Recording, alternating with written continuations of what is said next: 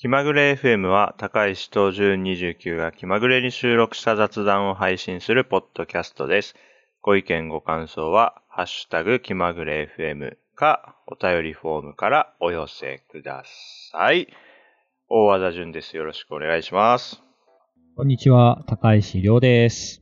今日もよろしくお願いします。なんか、あの最近、あの、Vlog、お疲れシャワーの方で本名で名乗るようになったんですけど、それが、なんか癖で出ちゃいました。12級です。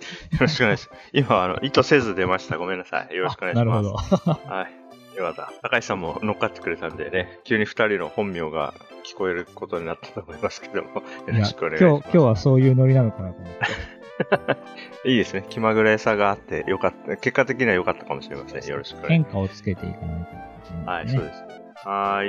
今日はエピソード32ということで、はいえーっとね、今日収録は11月22日に行っていまして、これはね、いい夫婦の日と言われている日ですよね、世の中的には。おそうです。はい。で、実はね、えっと、いい夫婦の日に、僕は、えっと、入籍と、あと、披露宴、挙式もやっていて、なんで今日ね、結婚記念日なんですよね。おめでとうございます。あありがとうございます。6年前のね、今頃は多分緊張して直前だったかな？うん、やっててですね、懐かしいですね。で、まあ、その結婚記念日だからというわけじゃないんですけども、あの、桃鉄を買いました。最近発売された、えーゲーム、桃鉄ですよね。そうです新ね。そう、れ、あの、数年ぶりの新作のはずですへね。で、で令和版ということで、結構そのイラストのテイストとかも、まあ、なんていうか、今風というか、はいポップポップな感じになってて、へーなんで、うん我々が桃鉄って思って思い浮かべるあの感じではなくて、作なるほど。うん、ちょっと可愛らしくなったへね、ー桃鉄買って、まだがっつりやってないんで、まあ今日この後とかで家族でやるかもしれないなというところですね。えー令和版っていうことは、うんなんかこう、令和らしい要素も入ってるんですかね。いや、多分そうだと思いますよ。だから、まだあの、僕あんまり下調べせずに、これから喋ることはめちゃくちゃ適当に喋りますけど、あの、多分、タピオカ屋とか買えると思いますよ。あー、タピオカはありそうですね。いあると思います。まあ、だから、この間数日前発売ってことは、まあ、令和元年のね、去年とかにはもう開発してたと思うんで、そうですね。去年流行った、まあ、令和っぽいもの絶対開発陣も入れてくるだろうと思うから、入れそう。うん、タピオカ屋みたいなのは多分あるでしょうね。なるほどね。他に令和っぽい要素って何がああ、確かにね。令和だから最パッと出てこない。ウィキペディアで令和とか調べたらなんか流行ったもん、流行ったねまあそれから去年の流行語とか、今年も流行語大賞候補は出ましたよね、確かね。あー。流行語大賞の話する回があってもいいかもしれないな、今年のね。12月とかには。流行ったね。うん、例えば、あ、これだ、ユーキャンのね、えー今年だと、あー、なるほどね。ズーム、うん、あウーバーイーツとかね、確かにね。まあでも確かに物件っていう意味ではやっぱ去年のタピオカ大ブームみたいなのがありそうだな。タピオカぐらいしか僕は思いついてないってことが分かったわ。桃鉄に関して、令和の桃鉄に関して。うん。ー。今、えー、ゆうきの新語・流行語大賞の2019年ノミネートっていうのがこの後ろに流れてるんですが、まあ、タピオカはありますね。ああ、やっぱり。あとは、あ、なんとかペイ。キャッシュレスのなんとかペイ。ああ、〇〇ペイいいですね。これはなんかゲームに組み込めそうな気がしますね。キャッシュレスっていうのもありますね。確かにね、そういうのがあって。いや、面白いですね。サブスク流行ったのも去年だったのか。まあそうかもしれないな。確かにな。えー、いや、面白いもんですね。ハンディファン、携帯扇風機。あー、夏みんなが持ってるやつですね。ああ、暑かったからだ、去年な。こういうのはでもゲームには組み込めるんですかね。いや、確かにね。いや、でも多分組み込んできてるでしょ、そういう、なんか今っぽいというか、しかもね、何年ぶりの新作だっけな、ちょっと見てますね。その最初に出たのが、えーっと、1988年だから、割と、88年。生まれた頃ぐらい、え30ー、年ぐらい。僕が生まれた年です。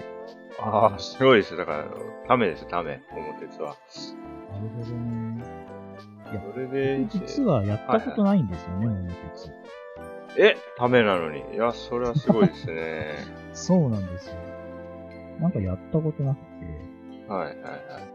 えー、あ、そっか、一応2016年に任天堂 3DS で出てるけれども、活発にこう出てたのは2010年ぐらいまでなんで、まあなんでかなり久しぶりの新作なんで、だから少なくとも直近4年分のあれこれはやっぱ入れてきてる。ああ。ず令和となって初だから、やっぱりこう最近の多分ネタが入ってると思いますね。いろんなイベントも。多分ここ数ね、令和っぽい。うん。いやいや、そうだよな大変だな。いや、でもこれ開発途中にこの COVID-19 みたいなのがあったわけだから、ちょっと大変そうですね、その辺は。そうですね。うんどう、どうやってたんだろうな。いや、結構センシティブ。いや、これはちょっと、発売する頃にはこういうの受け入れられなくなってるかもね、みたいなのをこう考えざるを得ないと思うんですよね。あ特にもうで、これ完全に電車移動の話だから、俺は。あ。そうですね。いやいや、結構これな大変だったな、その辺の調整とかは。へえ。面白いですね。うちは妻があんまりやったことなかったんで、まあ結構まっさらな気持ちで、僕は割と友達とね、小中はいはい高の頃にやってたと思いますけども。馴染みのあるゲーム。そうです。ね。あとこれやると日本地理結構覚えるんですよね。それがいいああ、そういう話はよく聞きますね。うんうんうん。あの、駅の名前、土地で、うんああ、ここに、この辺に出雲あるはずとか、あとその土地では何が有名みたいなのがわかるんで、なるほど。ね、楽しみなやつですね。はい。はい。なんで、この週末にやるんじゃないかなと思っています。楽しんでください。はい。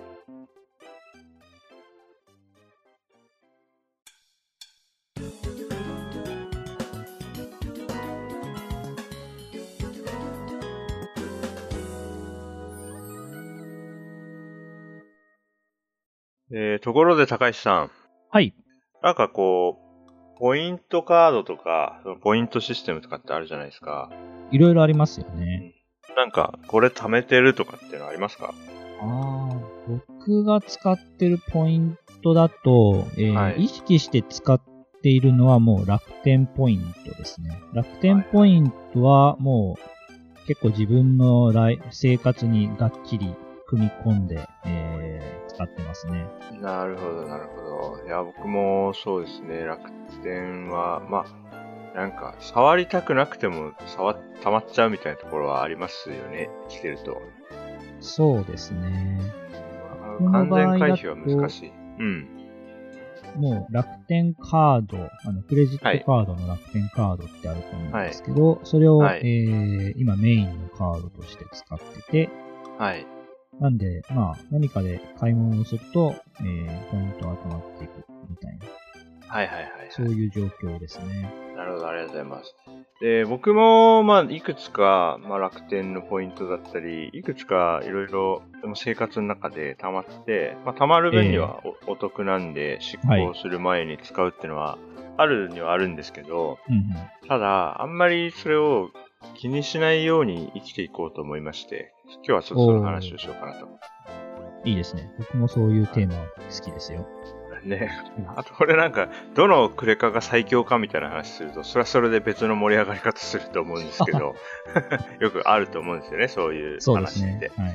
うん、ただ僕はそうではなくて、あんまりこう、振り回されすぎずに生きることに決めたっていう話よね。そういうアングルでちょっと話をしてみようと思って持ってきました。何かきっかけでもあったんですか？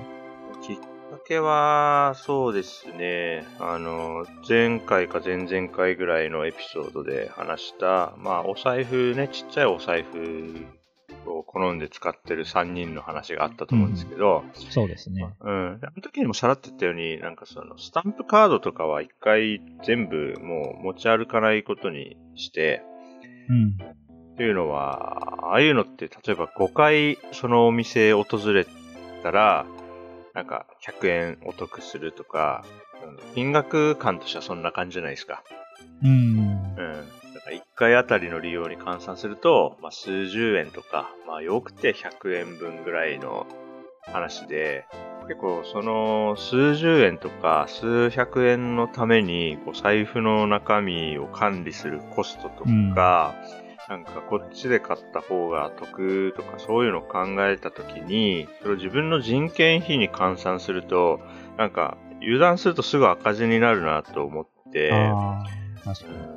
そうするとなんか何何のためにね、例えば我々がこう1時間とか稼働しちゃうともうすぐね、数千円とか万円とかに、そうまあ、ななっちゃうじゃないですか。それだったらその時間仕事して稼いだ方がいいじゃんみたいなのってあると思うんですけど、皆さんそれぞれね、自分を、うん自分をの工数を真面目に考えるとね、はい。うん、それ考えると、まあ、例えば、家を買うとか、車を買うときに、お得に振る舞うっていうのは、まあ、それって数万円とか数十万円の差うん差額が出るんであれば、まあ、そういうのはやってもペイすると思うんですけどね。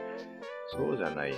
なんか日常的な、なんか、細かい節約と言ったらいいのかなんていうか、まあ、数十円、数百円のためのことは、考えるリソースもなかなかもったいないなと思って、もう一切う、ん基本何も気にしないで、み買うって思ったら、もうそのまま他の方法はとか、あ、もっと安く方法、買う方法あるかなとか気にせず、うん。もう最小工数でお金を使うっていうのが最近の方針ですね。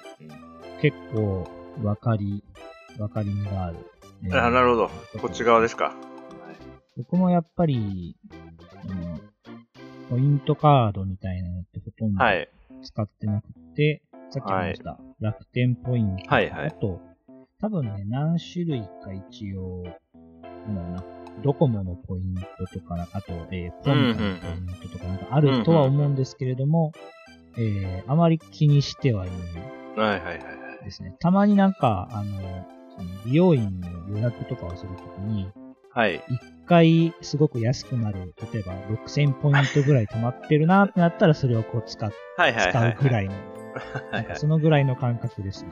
確かにね、まあ、美容室とかそもそもこう通う上で、なんか、会員証を兼ねてるというか、なんかね、あの、あ、結構ですとかではなくて、いや、これ。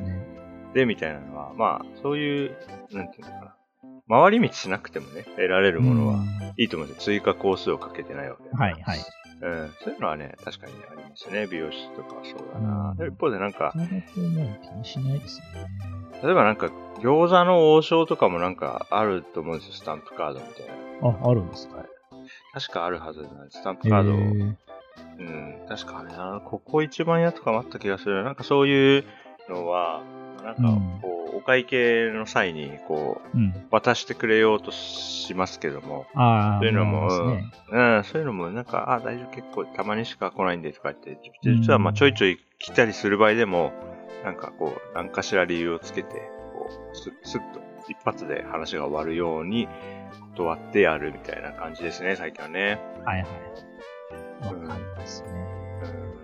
まあ、あんまりその何かを善意みたいなのを断るのは、それはそれで僕はまあ得意じゃないので、えー、昔はまあとりあえずもらっときゃいいかみたいなやってたんですけど、まあ資源もね、それで紙が無駄に使われるのもあんまり心良いことじゃないなと思ってきたので、まあそういうのは、うんうん、なんか、あとは30代過ぎてから何かを断るってことに対してだいぶずうずうしくなったなっていう感触もあり、自分として。20代の頃はなんか断るのもっと下手だったし、あとはなんかコストを要してますね。何かを断るってことに関して。ううんん。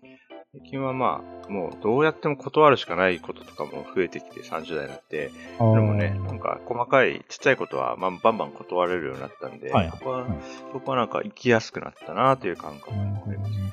そうなんですよね。そう、お店で買えるときにもらえるクーポン券みたいなのって、もはいらっちゃうと、ちょっと捨てづらいとなんですかね、あれこね。ろがあって、で、なんかテーブルの端っことかに置いておくんですけど、はい。だいたい次行くとき忘れちゃうんですよ。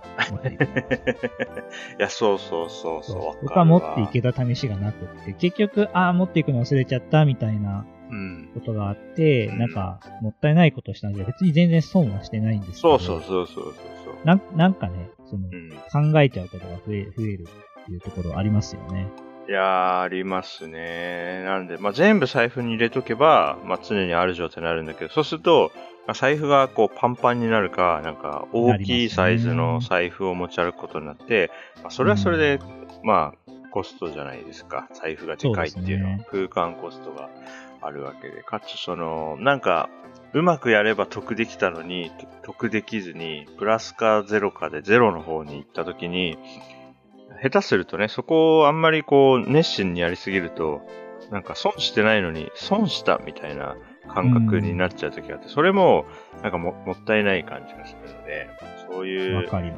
とらわれず、何もただ自分は1倍の値段を払って買いましたとか、うんこのサービスの提供を受けました、満足してますみたいな、そういう感じでやってますね。いやー、わかりますね。あんまり気にしなくなってはきている。うん。あとは何かこう、物を買ったりするときも、なんか、安いから買ったみたいなことは、なんかだんだん年々やんなくなってきた気もします。はいはいはい。うん。だから欲しいからとか、で、まあそれが、自分がちょっと欲しいかもなってものがあまりにも、その、カジュアルにポンと買える値段ではないとか、まあそう、うんもうちょっと、その、この自分が妥当だと思う金額になったら買おうって、それはありますけど、はいなんかこう、セールやってるから、なんか買おうみたいなのも、なんか、やんなくなってきましたね。ああ。この場合は、そうですね、セールでわかりやすいのって、例えば、えー、Amazon のプライムセールとか、はいはいはい。あとは楽天が定期的にスーパーセーうルん、やってますね。るんですけど、そうですね、プライムセールとかでも、買うとしても食品とかが最近は増えてきたかな。ああ、なるほど。普段もともと買ってるようなやつを。そうですね、食品とか、あうんはいはいはいあと洗剤みたいなのをまとめて買うみたいなのはちょっと増えて、えなんかうん家電とかはちょっと減ってきている気がします、ー、なるほど、なるほど。うん。